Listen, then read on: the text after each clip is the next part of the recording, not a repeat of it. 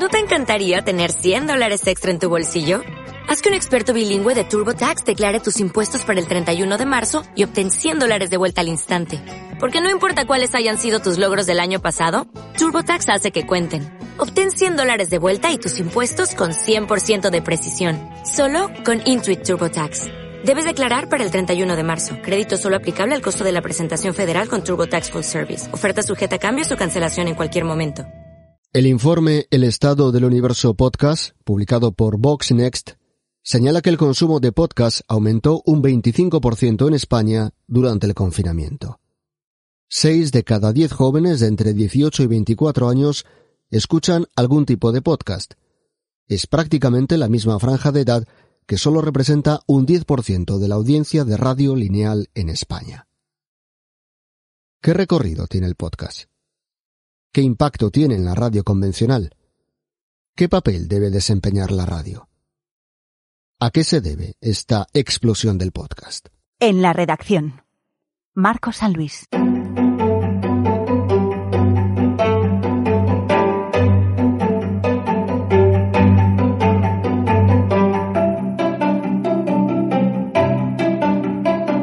Pero, ¿qué es un podcast? Hay cierto debate y polémica en relación con el término. Aquí, las definiciones de los invitados a este capítulo de En la redacción. Un podcast, en, principio y técnicamente, es, una, es un artefacto eh, digital que se comprime, por ejemplo, en MP3 y que luego se distribuye a través de RSS, se sube a un servidor y el RSS sirve como archivo de distribución ¿no? en, los diferentes, vamos podemos decir receptores, ¿no? para que los oyentes nos entiendan. Eh, eso sería técnicamente, claro. Luego si lo pensamos en el desarrollo que ha tenido estos años, hablamos de también de un medio específico, ¿no? porque está generando una nueva, una nueva forma de entender el lenguaje sonoro y también una nueva forma de consumir el contenido sonoro. Si te doy yo mi definición personal, yo te diría que es un formato de audio concebido para ser distribuido en Internet. Es decir, no es lo mismo que un audio de radio a la carta. Es algo que tú creas desde un principio pensando en que vaya a ser distribuido eh, principalmente de forma online, en Internet. Pues yo para mí es audio, sin encorsetamientos y sin ningún tipo de dueño. O sea, es un audio que, que se ha demostrado que se pueden hacer desde casa con un ordenador y un micro o se pueden hacer eh, bajo el amparo de una gran plataforma con, con un Newman y en un estudio con Pro Tools y todo eso es un podcast. No hay que pedir permiso para hacer un podcast ni, ni tampoco creo yo que haya que preguntarse mucho esto de de qué es un podcast. Para mí personalmente, como de donde vengo como técnico, lo único que le pido es, obviamente, interés y un mínimo de calidad. Pero para mí es eso, un podcast es audio, audio libre. Sí, audio libre que, que forma, entretiene, que, que divierte para mm, mucha gente un podcast eh, es eh, su, su, serie para los oídos también. Es una forma, y nos ponemos un poco más metafóricos, pero para mí también es una forma de, seguir leyendo cuando no puedes y tiene muchas posibilidades porque te da mucha libertad. Eh, puedes ir por la calle admirando el paisaje y escuchando historias y aprendiendo. Hay, por tanto, cierta coincidencia en que el podcast es un producto de audio que se distribuye por Internet con la lógica de Internet.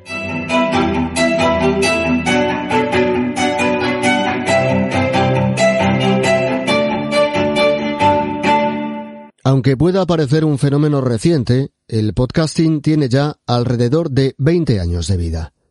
A mitad de camino, en 2010, el ahora profesor Nacho Gallego presentó su tesis doctoral Podcasting, distribución de contenidos sonoros y nuevas formas de negocio en la empresa radiofónica española.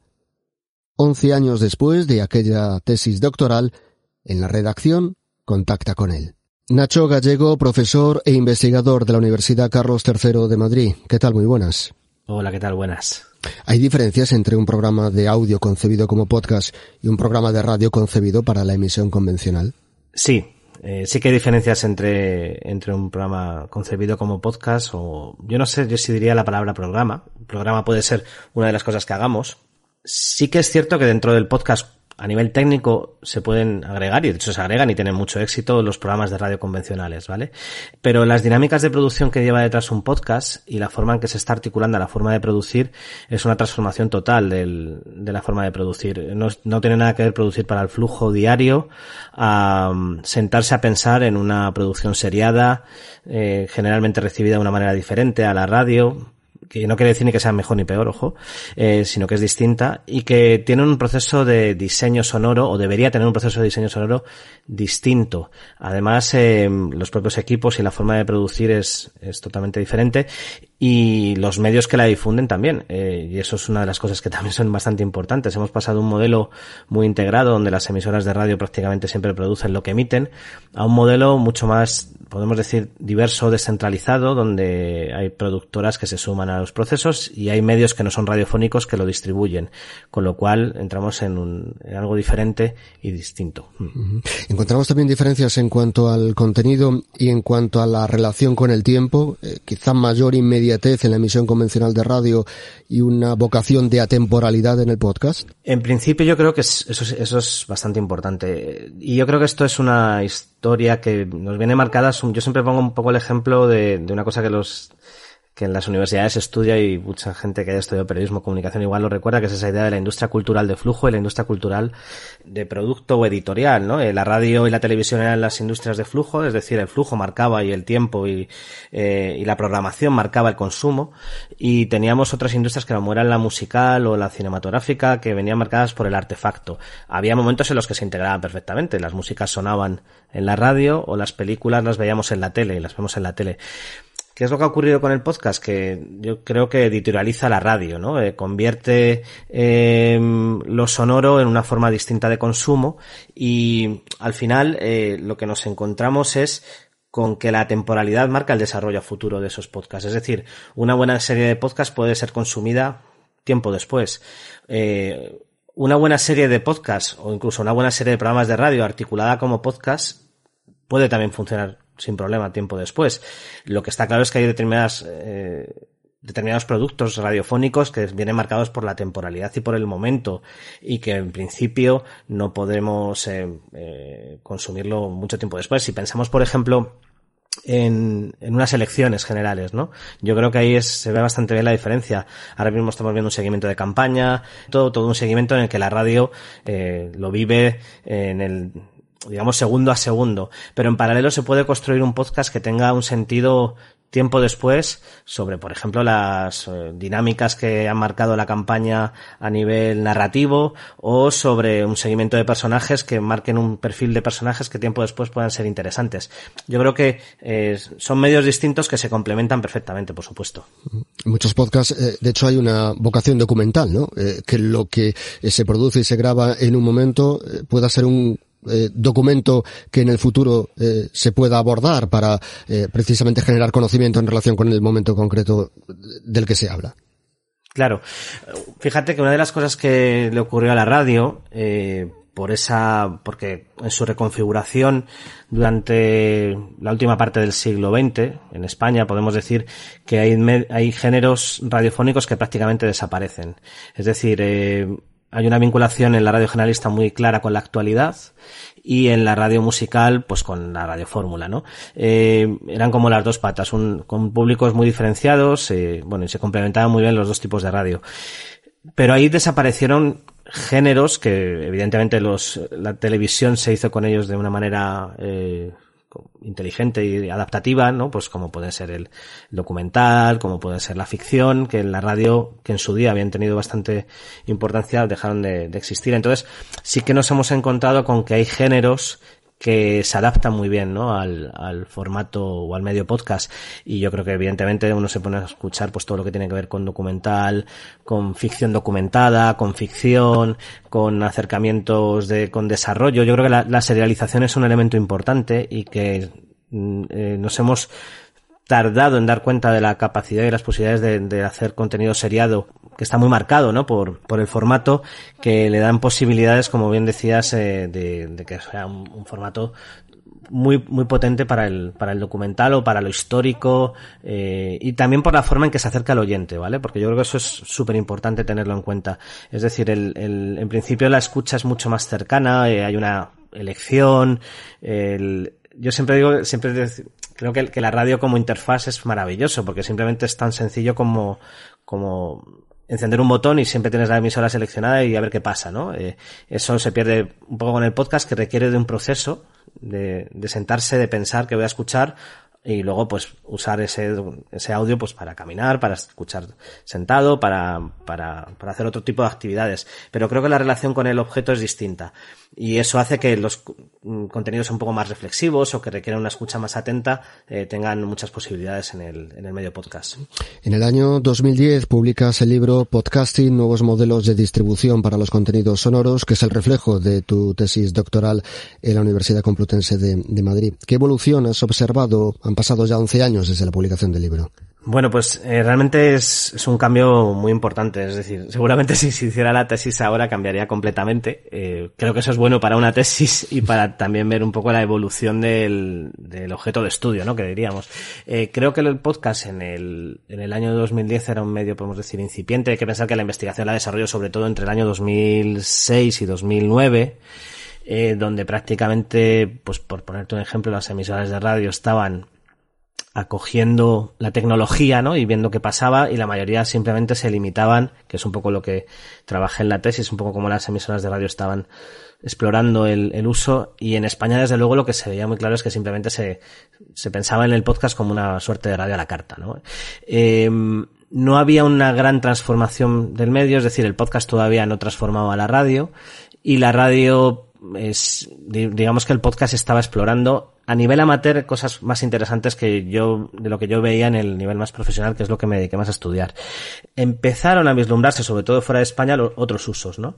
Eh, por ejemplo, ahí ya en, esa tesis, en una estancia pues en Reino Unido, pues eh, detecté como diarios como The Guardian ya utilizaban desde muy pronto el podcast como un medio propio para la prensa escrita, ¿no? Vamos a decir, o para eh, un medio como el, como el Guardian, con, con programas de muchísimo éxito, con canales específicos muy interesantes, muy pensados en una manera distinta de, de hacer contenido sonoro. Y también me sirvió un poco para pensar en que no hablábamos ya de radio, sino que hablábamos de un medio de distribución de contenido sonoro, donde, eh, repito, entraba lo radiofónico.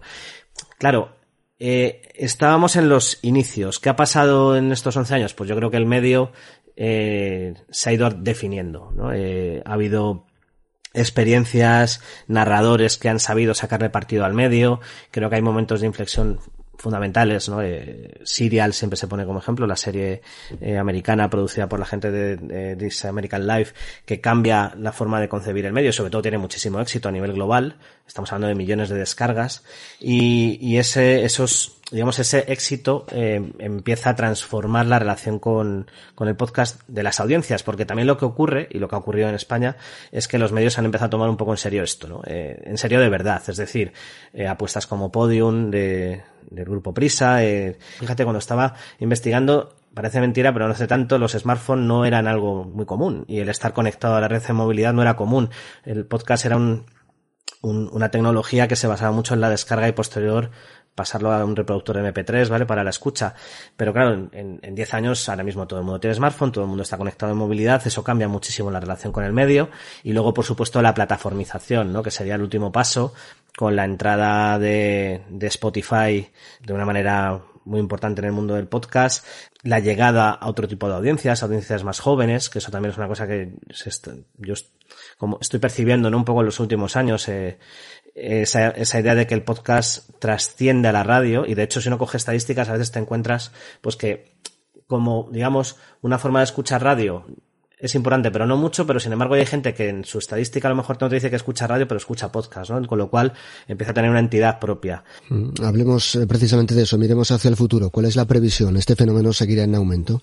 Sí, hombre, yo creo que sí. O sea, eh, yo creo que el podcast va a seguir en, en aumento y logrando mayores índices de penetración. Yo creo que está bastante claro. Otra cosa es que se consiga construir alrededor de eso un ecosistema sostenible, ¿no? Es decir, que los productores cobran lo que merecen por producir, que, que los oyentes encuentren eh, lo que les interesa, que es una de las claves también que, que nos está ayudando a, a, ver el podcast. Digamos que la radio es como mucho más generalista, como su propio nombre de, ¿no? de, indica, la radio generalista, y en cambio el podcast es mucho más de nicho.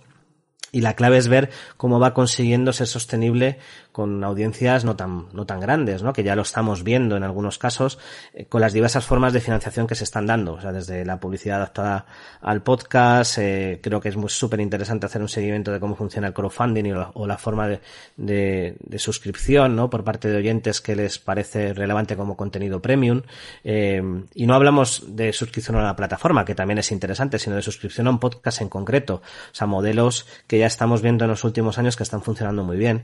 Eh, entonces yo creo que sí que vamos a ir viendo un, un desarrollo del, del, sector. Hay gente que ya habla de la industria del podcast. Desde luego, por ejemplo, en, en otros países hay mucho dinero en movimiento y en España todavía la cosa va un poquito más despacio, pero yo creo que sí que vamos a ver movimientos importantes porque además las digamos los grandes operadores de la industria del audio, que podemos hablar de las emisoras de radio, pero también de la industria discográfica, que es importante, eh, digamos que se están reconvirtiendo en productores de audio. Ya eran productores de audio, pero productor, la idea es cómo transformará esto la forma de producir y de distribuir. La distribución ya se ha transformado y ahora la clave es cómo las están adaptando ¿no? a esta nueva forma de producción. Como tú me preguntabas al principio, las formas de producir son distintas y yo creo que hay emisoras y empresas radiofónicas que lo tienen muy claro y ya están pensando en dobles lógicas y lo están empezando a, a implantar y veremos los resultados, yo creo, ya los estamos viendo, pero los veremos mucho más en los próximos años. Y también pensar que eso es importante. Yo creo que es uno de los errores, quizás así visto desde fuera, que han cometido las empresas radiofónicas. Pensar que los anunciantes, o sea, que le iba a quitar anunciantes, ¿no? La, el, el, podcast.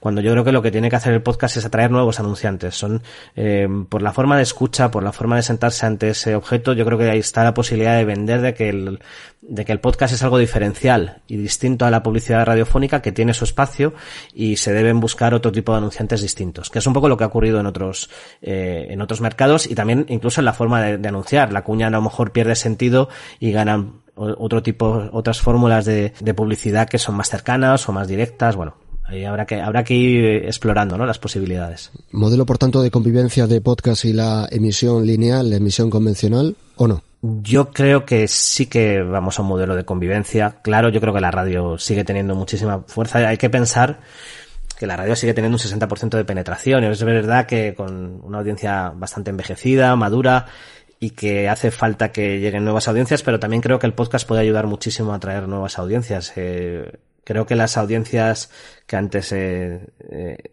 traía la radio musical, que era la forma un poco de acceder que teníamos los oyentes en los 80 o y antes a, la, a la radio y luego pasábamos a escuchar radio deportiva, era como una escala, ¿no? Y luego pasabas a escuchar radio generalista. Creo que el podcast puede jugar un rol ahí interesante. Evidentemente la radio, eh, la radio generalista y la radio musical tendrán que también ir reinventándose, ¿no? El concepto, a mí hay un concepto que es el de remediación que me parece muy interesante, esa idea de que el, el podcast remedia la radio y la radio remedia al podcast, eh, o sea, un nuevo medio viene siempre transformado por el medio antiguo y a la vez el medio nuevo transforma al antiguo. Y, y lo veremos también, ¿eh? yo creo que también la radio se irá transformando eh, poco a poco. Nacho Gallego, profesor e investigador de la Universidad Carlos III de Madrid. Gracias por estar en la redacción. Muchas gracias a ti, Marcos. Gracias.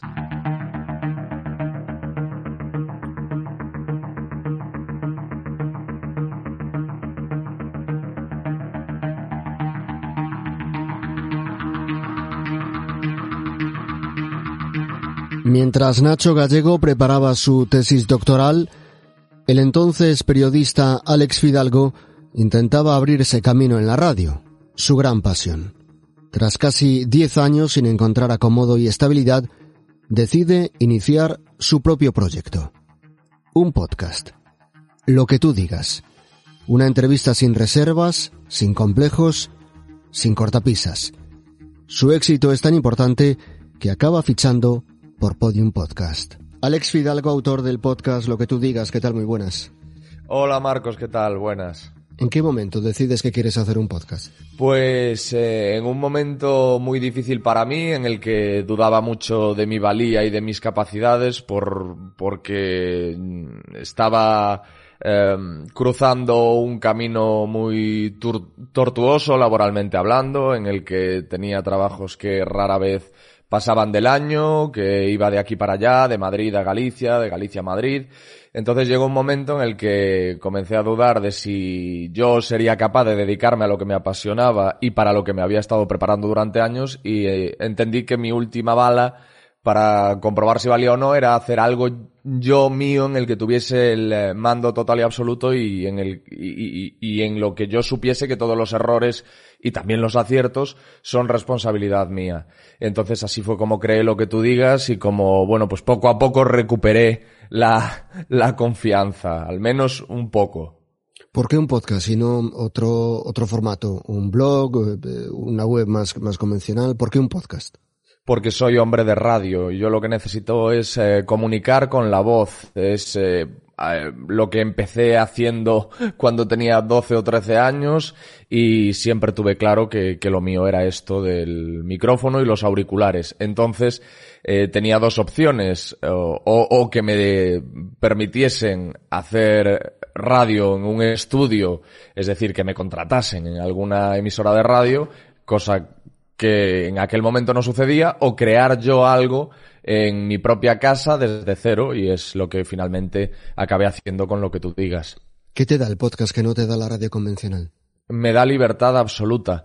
Yo cuando grabo mis podcasts no miro el reloj, no estoy pendiente de decir nada que me, que me indiquen que tengo que mencionar tengo el mando total y absoluto, como te decía. Entonces la libertad es, eh, es, pues es increíble, es inabarcable. Puedo hacer lo que me apetezca, eh, meter secciones, eh, sacarlas, entrevistar a quien yo quiera. Y, y pues lo que te digo, eh, libertad, independencia y seguridad y confianza es lo que me ha dado a mí el podcast. La pregunta casi a la inversa, ¿qué debe aprender la radio de los podcasts? Pues yo creo que la radio debería desprenderse de, ciertos eh, formalismos, de ciertas convenciones, de ciertas fórmulas que repiten en todos los programas. Yo desde luego es lo que haría. Yo ya cuando hacía radio tenía una forma muy personal de hacerla y muy incorrecta desde un punto de vista formal. No me considero en absoluto un gran locutor, no tengo la voz más bonita, eh, no cuido demasiado la entonación, eh, no estoy muy pendiente de, mm, pues como te digo, de, de, mm, formalismos o de convenciones radiofónicas. Entonces para mí el, el, salto al podcast fue muy natural, no tuve que desaprender prácticamente nada. Eh, y entonces yo soy un eh, enamorado absoluto de la radio, eh, ojo, o sea, da igual el tiempo que yo me pase haciendo podcast, que a mí la, la radio para mí lo es todo pero yo es lo único que creo que eh, haría si tuviese en, mi mano cambiar algo de la radio. Es, simplemente, bueno, pues eliminar todo tipo de corsés y, y, permitir más, más libertad a, a quienes hacen los programas. ¿Se puede vivir de un podcast? Es, es, muy complicado, es muy complicado y no recomiendo a nadie que inicie un podcast pretendiendo llegar a vivir de él, porque eso está pasando mucho. Hay ahora como una especie de sensación de que ahora el, el podcast es lo que pega y que es donde está el dinero, o no sé exactamente cuál es la concepción que tiene la gente, pero en absoluto. Yo tardé tres años en poder vivir del, del podcast tres años en los que no solo no vivía del podcast, sino que trabajaba para poder pagarme el podcast. Y eso es lo que yo creo que mucha gente no, no entiende o no prevé que puede pasar. Entonces, ¿se puede llegar a vivir del, del podcast? Se puede, pero es eh, tremendamente difícil. Creo que es más fácil llegar a vivir de, de YouTube, por ejemplo. No lo sé, ¿eh? esto es una cosa que te lanzo ya así, pero desde luego eh, sí, sí puedo asegurar, sí, sí estoy capacitado para asegurarte que, que es muy, muy, muy complicado eh, vivir del podcast y que además, y si es complicado vivir de él, eh, tener una seguridad ya ni te cuento. ¿Qué supuso para ti Podium? Pues para mí Podium supuso precisamente esto de lo que estamos hablando. Gracias a Podium yo pude empezar a vivir de mi podcast, pude empezar a dedicarme por completo a él y entonces yo le debo muchísimo. Y además estoy muy orgulloso de pertenecer a Podium porque no ha sucumbido a, esta corriente en la que sí han sucumbido otras eh, plataformas, otras redes de podcasting, que es de pillar al famoso por el hecho de ser famoso para que haga un podcast. En Podium se cuida muchísimo la calidad, se cuida muchísimo el producto y se hacen unos formatos eh, epatantes, la verdad, y para mí es un orgullo y un privilegio estar en una red de podcasting como esa. ¿Crees que hay una especie de burbuja con los podcasts? Pues no lo sé, yo quiero pensar que no. En Estados Unidos llevan una década funcionando estupendamente los podcasts y da la sensación de que es un formato que se va a quedar, que no tiene por qué ser temporal o, o, o, una moda. Es un medio de comunicación, pues, a la altura de, de, la televisión o la radio, pero adaptado a los nuevos tiempos. Así que no, no creo. Y es tal la libertad y hay tanto por hacer y tanto por innovar y tantas cosas que probar que me parece muy extraño pensar que esto vaya a ser flor de un día, como se suele decir. ¿Tanto como para que sea también el futuro de la radio? No, yo creo que, que, están destinados a convivir y que deben convivir. Y siempre, claro, lo que digo siempre, está el tema de la inmediatez. No tiene sentido que pase algo eh, ahora mismo, no sé, me, perdóname por aludir a algo tan, tan trágico y funesto, pero por ejemplo los, el, el 11S. Eh, un podcast ahí llegaría tarde sí o sí. Necesitamos la radio, necesitamos a alguien que nos cuente in situ qué es lo que está pasando. Entonces yo creo que están destinados a, a convivir y, y, a complementarse incluso. Si pudieras eh, soñar tu radio ideal, ¿cómo sería? Pues eh, es... Caray, es una pregunta complicada. ¿Cómo sería eh, mi radio ideal? Desde luego sería una radio en la que se combinarían eh, el, el, humor con, con una información eh, eminentemente cultural. Yo ya te estoy hablando de, de intereses míos. Uh -huh. eh, y, y, sobre todo eso, divertida, amena, pero que tenga pozo, que deje algo en el, en el oyente, que es lo que yo siempre pretendí hacer con lo que tú digas. Son conversaciones distendidas, eh, siempre intentando que haya un muy buen rollo con, con, la persona con la que estoy, que haya química, que nos divirtamos, que se divierta el oyente, pero también que al acabar el oyente diga, vaya, pues he aprendido cosas o, o, o, no he aprendido cosas, pero me han surgido una serie de dudas o me han, se me han despertado nuevos intereses. Es decir, aportar algo más que, que entretenimiento. El entretenimiento, seguro. Aportarlo, seguro. Pero algo más también. ¿Pero es posible una conversación en la radio convencional, una conversación de dos horas con Carlos Alsina? Pues, pues lo, lo eh, veo complicado que estén dispuestos a, a, a, aceptar un reto como eso los, los jefes de, un reto como ese los jefes de la radio. Pero, hombre, posible en el caso concreto de la conversación con Carlos Alsina, por supuesto. A lo mejor otras conversaciones que tengo con narcotraficantes o atracadores de bancos es un poco, es un poco más complicado, pero con alguien como Alsina, dos horitas de charla en, en, en la radio, yo creo que se aguantarían estupendamente. Oye, al final, él está durante seis horas charlando con gente o hablando solo. O sea que, pero sí, hombre, es, es cierto que un formato como lo que tú digas, desde luego, vuelvo a lo que te decía, está concebido para Internet y es eh, eminentemente cibernético, como lo quieras llamar, porque lo ideal es que puedas escucharlo eh, cuando te vayas, bueno, que también, lo, que también puedes escuchar la radio en el gimnasio, pero que lo puedas hacer a demanda, que cuando tú vayas al gimnasio sepas que puedes decir, pues me guardo, que esto me lo dice mucha gente, me voy a guardar el episodio con Alsina y me lo voy a escuchar aquí. Me lo voy a escuchar en el gimnasio, me lo voy a escuchar en el paseo que doy por la mañana con mis perros, o mañana tengo un viaje, que esto me lo dicen muchísimo, que lo que tú digas, como son episodios muy largos, lo, lo, lo escuchan mucho en viajes, me dicen, mañana tengo que viajar a no sé dónde y, y me vas a acompañar todo el trayecto con Alsina. Entonces, eh, sí, hombre, es, es un formato claramente para, para Internet, lo que tú digas. Alex Fidalgo, autor del podcast Lo que tú digas. Gracias por estar en la redacción. Gracias, Marcos, un placer.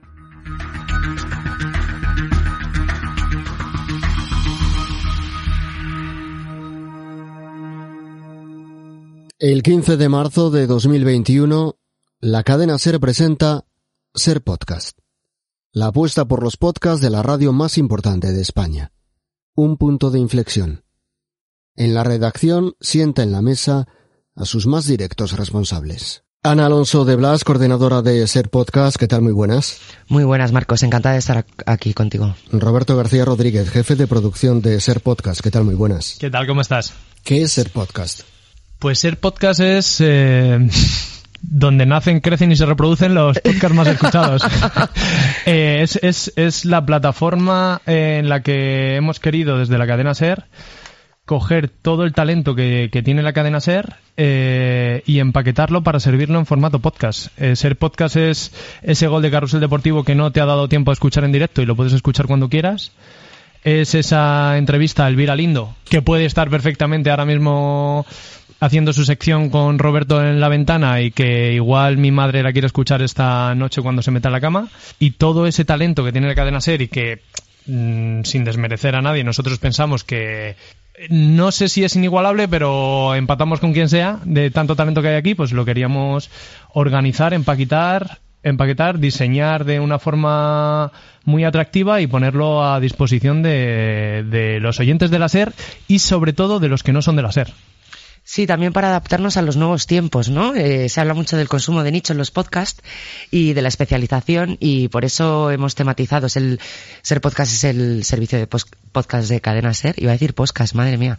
De podcast de Cadena Ser. Y mmm, ahora es más fácil encontrarlo, lo distribuimos de otra forma, tiene más calidad, está limpio y, y, bueno, se puede encontrar a través de categorías que eh, eso ofrece una posibilidad de segmentar y también de dirigirse a públicos muy concretos, eh, que tiene mucho que ver con las nuevas formas de, consumir, eh, que también han alcanzado a otros ámbitos, ¿no? Como el audiovisual. Entonces, bueno, pues eh, ahora si te interesa escuchar un podcast de historia, pues mmm, puedes buscarlo a través de la categoría o de cine o también se trata de poner en, en valor todo el contenido que, eh, que tenemos y los colaboradores y tantos talentos que hay en la SER para que, para que la, la gente efectivamente pueda conocernos, eh, pueda escucharnos, no solo, no solo en, efectivamente en, en nuestros canales y gente que sigue la radio, sino también gente que nos encuentra en, en otras plataformas y que, y que a lo mejor no, no escucha la radio, pero sin embargo se puede hacer muy fan de algunos de los podcasts que tenemos. ¿Por qué de momento solo el producto que ya aparece en la antena? Porque es un proyecto que va por fases y la primera fase, la primera fase es esta. O sea, lo, más inmediato, lo más importante que nos parecía es que la cadena SER ponga todo su menú muy al alcance y muy a disposición de, de, todo, de todo el mundo. Ya es lo que estamos comentando. No solo de los oyentes de la SER, que, que, que son muy fieles, sino de, de mucha gente y mucha gente joven que es donde, donde pretendemos llegar, eh, que igual no sabe lo que es la radio no sabe lo que es la cadena SER, no sabe que, que, a nosotros nos parece muy extraño, ¿eh? pero que puede saber que no puede, no tiene por qué saber que Ángeles Barceló presenta un programa que lo escuchan tres millones y pico de oyentes y que puede llegar a, a Comando N, que es un programa eh, con Nacho Carretero y Nuño Domínguez, porque igual son periodistas que, que, por ejemplo, en el caso de Nacho Carretero, lo han leído a través de Fariña y dicen, joder, hacen un podcast que es de, de que trata la actualidad y la ciencia, esto me interesa. Y, y, llegan a Comando N sin saber qué es eh, el hoy por hoy. Entonces, creíamos que lo inmediato y lo import lo más, la primera fase de este proyecto eh, era esta, pero la segunda, que es la de la creación de originales, va a llegar. Lo único que, bueno, como todo tiene que ir por fases y la primera, la primera era esta. Sí, eh, algunos, algunos podcasts nativos digitales ya estaban en el entorno de la SER. Pienso en 100 yardas, en Play Football, en Play Basket, en Play Segunda, en programas que, que incluso, o sea, podcast, perdón, que han sido pioneros en, en su momento, que tienen ya bastantes años. Y en el último tiempo, pues, mmm, Sastre hizo hace poco uno de, de sobre la pandemia, eh, también hizo uno sobre Miguel Hernández, está For More Years De Rafa Panadero. O sea que mm, es verdad que llevamos unos años ya, claro, eh, entrando en este mundo. Es, es curioso, ¿no? Que ahora con el fenómeno del podcast muchos otros ámbitos eh, estén capitalizando esto, ¿no? Y productoras de cine y tal, y, y las emisoras, sin embargo, eh, estuviésemos ahí a, un, a un lado del podcast. ¿No hacemos podcast? Bueno, sí, sí hacemos podcast. O sea, toda la, la población, eh, muchos identifican, o llaman podcast a los programas favoritos que escuchan después cuando no pueden eh, escucharlos en directo. ¿La vida moderna es un podcast? es que por mucho que se emita en antena, la vida moderna es mucho más escuchada, por ejemplo, a través de YouTube que, que lo es en la antena. Entonces, La Vida Moderna es un podcast de cabo a rabo. De hecho, uno de los más escuchados de España. Igual que, por ejemplo, Nadie sabe nada. Y todo eso lo tiene la SER y es lo que decía Ana, es que cómo la SER no va a tener su propia plataforma de podcast siendo líder en audio en España, pues obviamente lo teníamos que tener. El podcast nativo digital eh, puede ser también una especie de laboratorio eh, en el que probar cosas que no nos atrevemos a probar en la antena y que después en el futuro pueden dar el salto. Sí, sí, puede ser, puede ser. Y eso que creo que en la antena también nos hemos atrevido a probar muchas cosas, ¿eh? Pero eh, sí, sí, puede ser. Y también es una, es una mm, eh, forma de poder segmentar, ¿no? Nosotros eh, tenemos una radio eh, y ya no me refiero solo a Cadena Ser, sino a, la programación en bloques que define las emisoras en, en España, que tiene grandes magazines, grandes programas que contienen eh, muchas secciones especializadas y bueno, pues es una forma de eh, de efectivamente dirigirte a un tipo de público, segmentar, eh, efectivamente probar. Mm, hay mucho que, con lo que jugar en los formatos y es verdad que bueno también eh, no, estar sometido al tiempo eh, tiene tiene también ventajas. Pero bueno pues es como estamos aquí hablando de, podcast y me recuerda a no, no son series de televisión La Casa de Papel porque la hizo Antena 3 en vez de Netflix o HBO. O sea cuando eh, cuando La Casa de Papel se emite en la tele mm, de repente no la ve casi nadie y pasa a Netflix y se convierte en un fenómeno mundial, tiene que ver con las mm, nuevas formas de, consumir que tenemos todos, también con los móviles, por supuesto. ¿Un podcast tiene que sonar diferente a la radio convencional? Yo creo que no. Yo creo que en la radio convencional, esto es una de las cosas que, que yo siempre me ha extrañado un poco, que se ha atribuido, eh, o sea, yo antes he dicho que, que para mí, personalmente, opinión personal, un podcast al, al menos tiene que tener un mínimo de calidad. Y muchas veces se ha dicho que, mm, que no, es que los podcasts es como radio bien hecha, como radio de calidad. Oye, perdona. En la radio hay mucha calidad y hay muchos programas, eh, muchos que de los que tenemos en mente, que cuidan muchísimo el sonido y cuidan muchísimo el audio, mucho más que muchos podcasts. Eh, entre otras cosas también porque, oye, en muchas emisoras, en muchos radios, se tienen más medios que lo que pueda tener un, un podcast, pero, pero no, o sea, yo, yo creo, no, te, no, no veo por qué tiene que sonar distinto, porque hay, hay muchos podcasts que, que triunfan y son dos personas hablando. Joder, ahora mismo tenemos un ejemplo, eh, Spotify ha estrenado, bueno, hace ya tiempo, ¿no? El podcast de Obama y, y Bruce Springsteen y son dos personas hablando y no tiene por qué tener, o sea, son dos personas hablando a micrófonos muy buenos ¿no? y qué personas, ¿no? O sea, que es de es de son es de mucha calidad, pero no no suena distinto a una entrevista que se puede hacer eh, por la mañana, por la noche o por la tarde en, la radio, ni tiene por qué sonar. Luego, si te metes, por ejemplo, que Ana lo sabe mejor que nadie, ¿no? En Guerra 3, pues obviamente eso en la radio es muy difícil de hacer. Bueno, en directo prácticamente, prácticamente eh, imposible hacer algo de, de, de, esa calidad. Pero bueno, son formatos. Es que hay, hay muchísimos formatos dentro del podcast, igual que hay muchísimos formatos dentro de la radio. Sí, mientras eh, Roberto hablaba yo pensaba en, en, muchos reportajes eh, que se hacen en, en, la casa. Y muchas eh, investigaciones y que tienen que son que suenan perfectamente a podcast, o sea, en fin, no creo que las que esas fronteras están menos delimitadas de lo que parece. Es que eso es una de las cosas que ha traído el podcast, ¿no? Que ha roto un poco las fronteras de las barreras de todo esto y las fronteras de todo eso y el encasillamiento de un poco del audio. Claro, eh, decía Nieves con Costrina, eh, para mí el podcast ha, supuesto, o sea, lo tengo muy presente porque sé ahora mismo que me escucha un montón de gente en Latinoamérica y tengo feedback con ellos y la posibilidad de que tú te puedas descargar el audio en otro momento eh, también ha influido en las formas de la radio. ¿Y es diferente lo que se cuenta y cómo se cuenta? Diferente el podcast con respecto a lo que conocemos como radio hablada, radio convencional. Pues es que depende, porque ahora ya también hay tantos formatos de podcast que hay muchos que son tres amigos charlando y, y no, no es que tengan grandes investigaciones, ni el formato sea ni un montaje espectacular, ni, y entonces creo que hay muchos tipos de, de, de formatos ahora de podcast y no, no, no creo que se pudiese establecer, o al menos yo no lo creo así una generalización tal. No, no, no.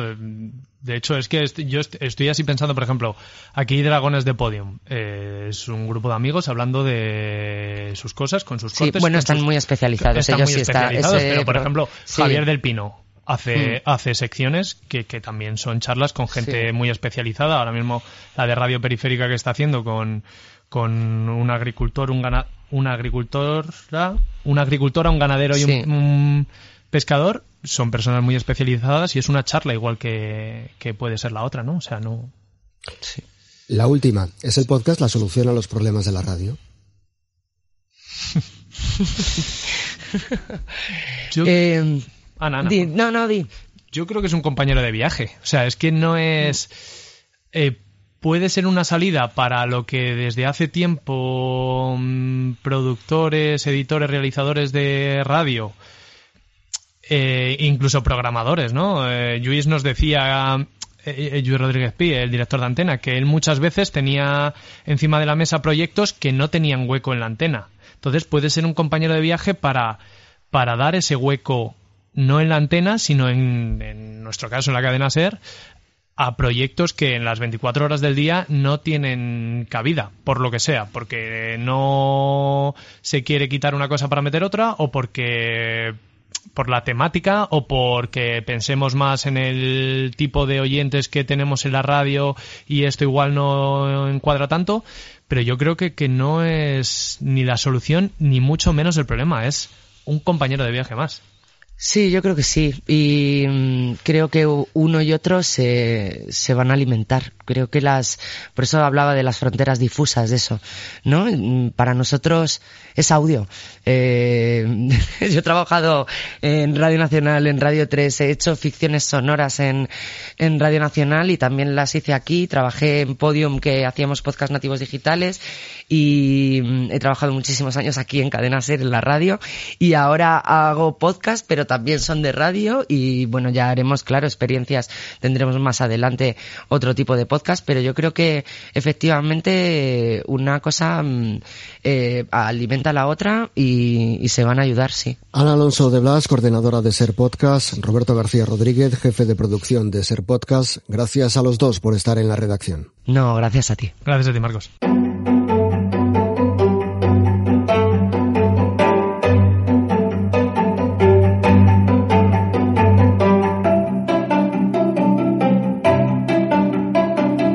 En el podcast late el corazón de la radio. Los profesionales del medio tienen, tenemos, la obligación de ser la punta de lanza de un fenómeno que está en plena ebullición. Porque sabemos manejar el audio, porque sabemos manejar los sonidos, porque sabemos manejar la voz, la palabra. El reto del podcast está lanzado. En la redacción, el podcast que desvela los entresijos de la radio.